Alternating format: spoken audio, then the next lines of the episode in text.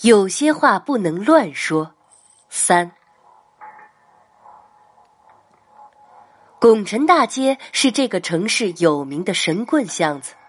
据说，无论看姻缘、测八字、起名字，还是婚丧嫁娶、红白喜事，只要在这一条街上，全都能搞定。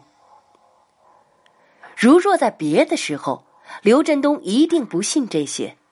只是，人是这世上最胆小的动物，一害怕就会自乱阵脚。按照同事给的地址，刘振东把车停在一家寿衣寿鞋店门口。店的门脸不大，门楣上挂着火葬场灵车才会挂在车头的黑黄色的碗帐。从兜里摸出烟，他点了一支，壮了壮胆子，才敢去推那扇门。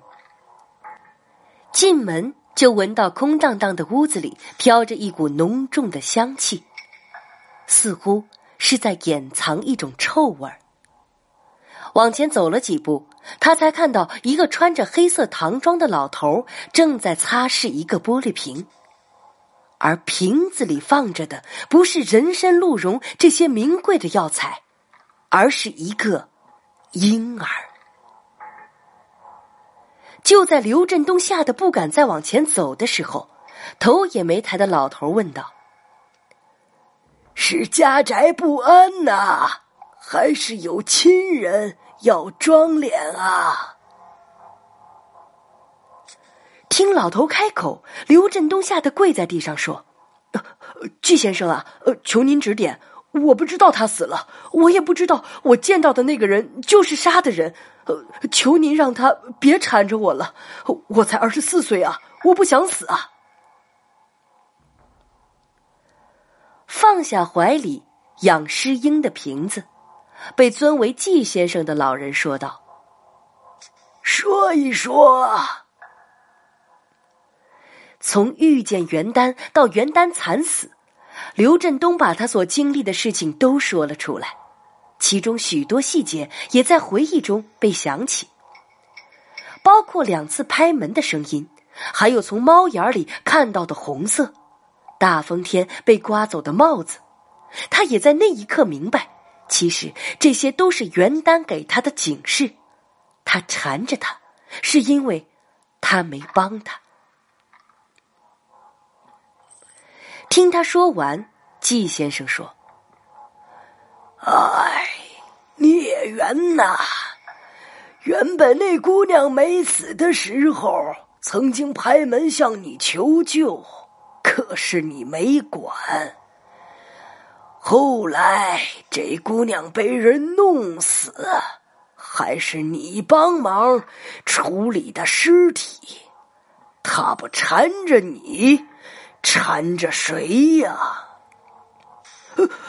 可我不是有意的，我不知道包裹里面有尸体。哦，我就是个送快递的。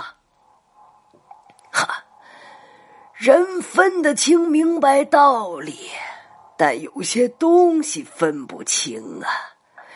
如今他缠着你，必是你欠了他什么。我我什么都不欠他的，呃，求您让他走吧，花多少钱我都乐意。走到刘振东跟前，拍了拍他吓得发抖的肩膀，季先生道：“哈哈哈哈解铃还需系铃人呐，有些事儿啊，光靠钱买不来安宁啊。”年轻人呐，好好想想，你是不是欠他什么，还是说了什么不能乱说的话呀？仰头看着那张满是沟壑、一口牙齿被熏黄的脸，刘振东瘫坐在了地上。他不过是个快递员，和袁丹萍水相逢，他什么都不欠他的。难道就因为他暗恋他？凭什么暗恋他？他就不放过他呀？得不到解决办法，刘振东离开拱辰大街。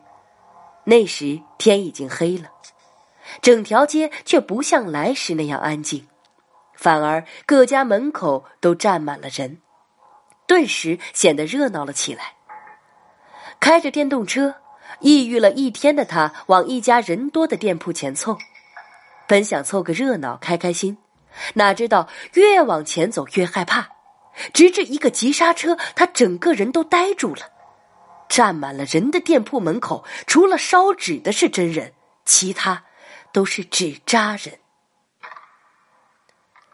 他们涂着红红的脸蛋儿，僵硬的站在那里，皮肤白的吓人。看到纸扎人的那一刻，刘振东只想到季先生的话：“你欠他什么？还是说了什么不能乱说的话？”一瞬间。他想到了两个月前，那时候一个快递员为钱杀了一个常网购的女歌手。事情发生后，他去袁丹那里取快件。正在写快递单的袁丹突然抬头问等着的他：“你会为了钱杀我吗？”呆呆一愣，见他不知道他的意思，袁丹又说。呵，今天看新闻，一个快递员为了钱杀了一个歌手。哎，你是和我联系最多的快递了，你要没钱会不会杀我呀？刘振东赶忙道：“呃呃，不会不会，我肯定不会。我我从小啊，连只鸡都没杀过。哈哈，瞧你吓的，又没说你肯定会干。不过我就一个人住，要是被人杀了，估计也没人知道吧。”到时候要找人报仇，都不知道谁会帮我。一直爱慕着女孩子说出那样惋惜的话，让刘振东心里突然有种说不出的感觉。没迟疑，他说道：“哦，呃，你放心，如果你死了，我一定会把凶手给你找到。”啊呸呸呸！哎，说点吉利的。再说了，你给我找哪门子凶手啊？要是我死了。呃，你能给我烧两张纸，送两个纸扎的丫鬟呀什么的伺候我，我就心满意足了。你放心，如果你死了，我一定会把凶手给你找到。他是在等他找凶手，他是为了这个才缠着他。在拱辰大街的街口买了纸扎人和纸，刘振东一边烧一边念叨。呃，纸和丫鬟都给你烧去了啊！呃，别再跟着我了，求你了。呃，杀你的人我根本就不认识啊，我找不着啊。那话刚说完，一阵疾风吹过，刚点着的火灭了。颤颤悠悠的再去点火，火机却怎么也点不着。有了火，风就来。两个纸扎人在跟前，脑袋里是袁丹被砍得皱巴巴的脸。历来胆小的他吓得一屁股坐在地上，站都站不起来。卖他纸扎人的店家，那个脸色惨白却涂着大红嘴唇的女人，一边梳着齐腰的长发，一边懒洋洋的说道：“瞒不过的。”扔了手里的打火机，再看那整条街的纸扎人，刘振东跌跌撞撞骑上电动车，逃一样的跑了。那之后，知道缘由的他整夜睡不着，只要一闭眼，眼前一定是袁丹的脸，还有他那句玩笑的承诺。虽然警方经过排查，他和杀人案无关，但因为袁丹的死。他还是萎靡不振了很久。事情发生不过几天，整个人便瘦了十几斤。再去拱辰大街，看到季先生被袁丹的死折磨的崩溃的刘振东，在没人的风水店里大哭：“我找不到，求您别再让他缠着我了，千万求您了。”只是季先生却好像看不到似的，一边擦着手里泡了婴孩的瓶子，一边说道：“找不找得到不在你，找不找却是你的事情了。”说完后，季先生再不言语，而刘振东瘫坐在地上，直至双眼定在店里被放在角落里的两个纸扎人身上。那两个纸扎人涂着红唇，似乎在冲他笑。多少次，他被别的雇主因为快递单丢失大骂之后，想着都是袁丹的笑容才坚持下来。可他呢，几次能够救他都没救，还亲手帮着凶手处理了他的尸体。如果死的是自己，他又会轻易放过袁丹吗？不会，他会缠着他一辈子。想到这里，再看看窗外的蓝天。刘振东突然有种如释重负的感觉。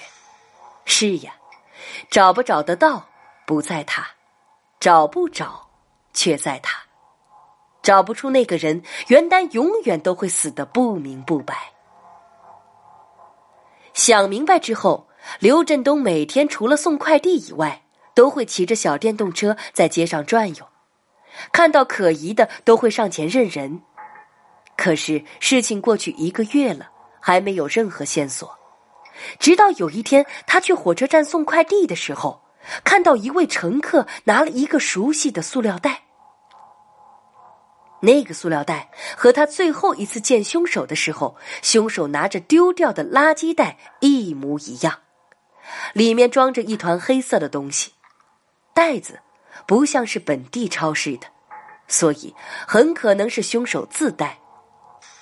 把这个消息告知警方后，警方联系这些日子对原单网店的审查，最终把嫌疑人确定在了原单一位外地的买家身上。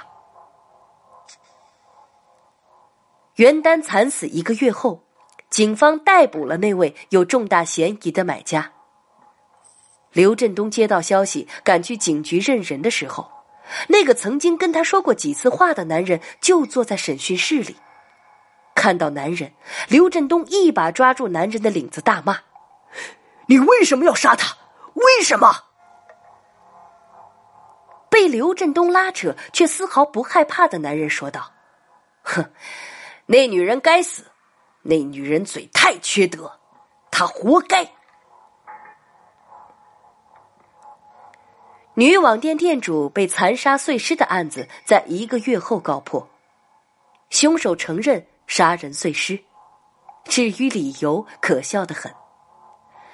他曾在原单的网店为女友买过饰品，女友不满意，与他闹了别扭，他一气之下给写了差评。原单的店信誉一直很好，那条莫名其妙的差评让他彻底恼火。他给男人打去电话，要求改评价，两个人却因话不投机大吵一架。最终，男人没有改掉评价。袁丹因为气愤，给男人留言：“你这样的极品男人就不该有女朋友，看上你的女人都瞎了眼。如果你女朋友看到这条消息，我劝她赶快和你分手。跟你在一起，还不如跟一坨屎在一起。”那时候，男人和女朋友的感情已经处于危险状态。袁丹还在几度发报复口吻的短信到男人的手机，最终导致与男人交往七年的女朋友与他分手。不管男人怎么恳求，女友都不回头，还几次拿出袁丹的话说：“哼，我跟你在一起啊，就是一坨屎，果断分手，别让我瞧不起你啊。”女友在分手后没有多久就与别人结婚了，这大大的刺激了男人的神经。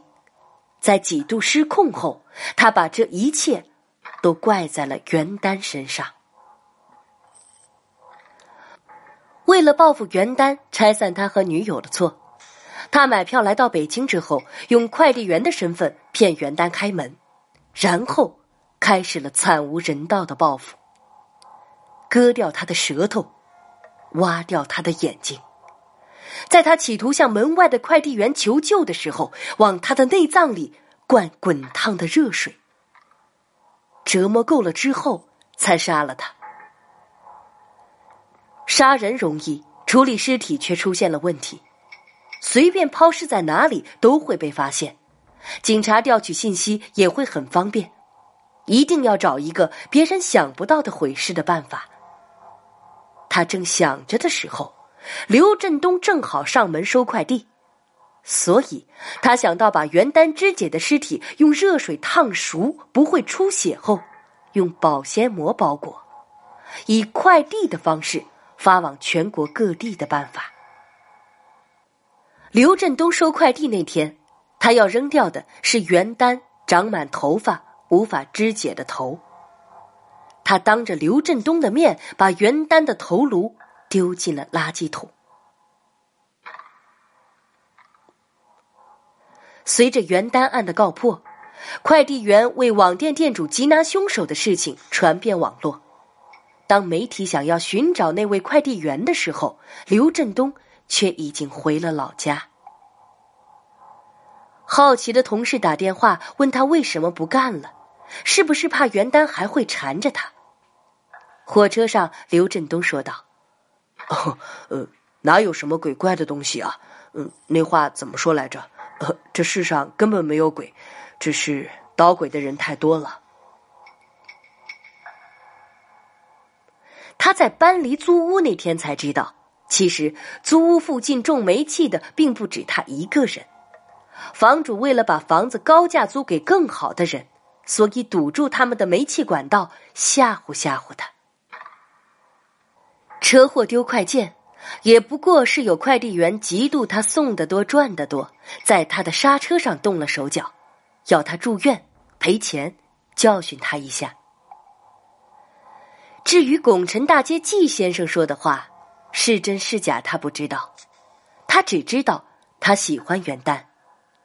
在帮袁丹抓住凶手后，他再没看见过袁丹那张脸，这就够了。起码在他知道自己亲手处理了喜欢女孩的尸首后，他可以活得坦然了。在回东北老家的火车上，挂掉电话的刘振东被同行的旅客拉来玩牌，打输了的男人一边骂街一边说道：“哎，我就不信了啊！”老子下把再不赢啊，就咒这火车撞山！他那话才出口，刘振东就一愣，总觉得不会这么巧吧？他自顾一笑，再度开始打牌。发毒誓的男人最终还是输了那一局，没心思再玩。男人扔了手里的纸牌。就在他扔下纸牌的那一瞬间，整个火车开始剧烈晃动。不过一分钟，十几节车厢尽数脱轨，冲到山下。临死那一刻，刘振东只想到，其实他对袁丹还是有承诺的。袁丹是四月出生的双鱼，他死前没多久才过了生日。他生日那天。为了发货，没有约会朋友的他问刘振东是否有时间，点了头。他被袁丹拉到楼下放孔明灯，一边放灯，袁丹一边叫他：“哎，许愿，对孔明灯许愿很灵验的。”望着那个快乐的姑娘，刘振东对着孔明灯许愿：“希望我能和她永远在一起。”不求同年同月同日生，但求共死赴黄泉。所以，有些话不能乱说。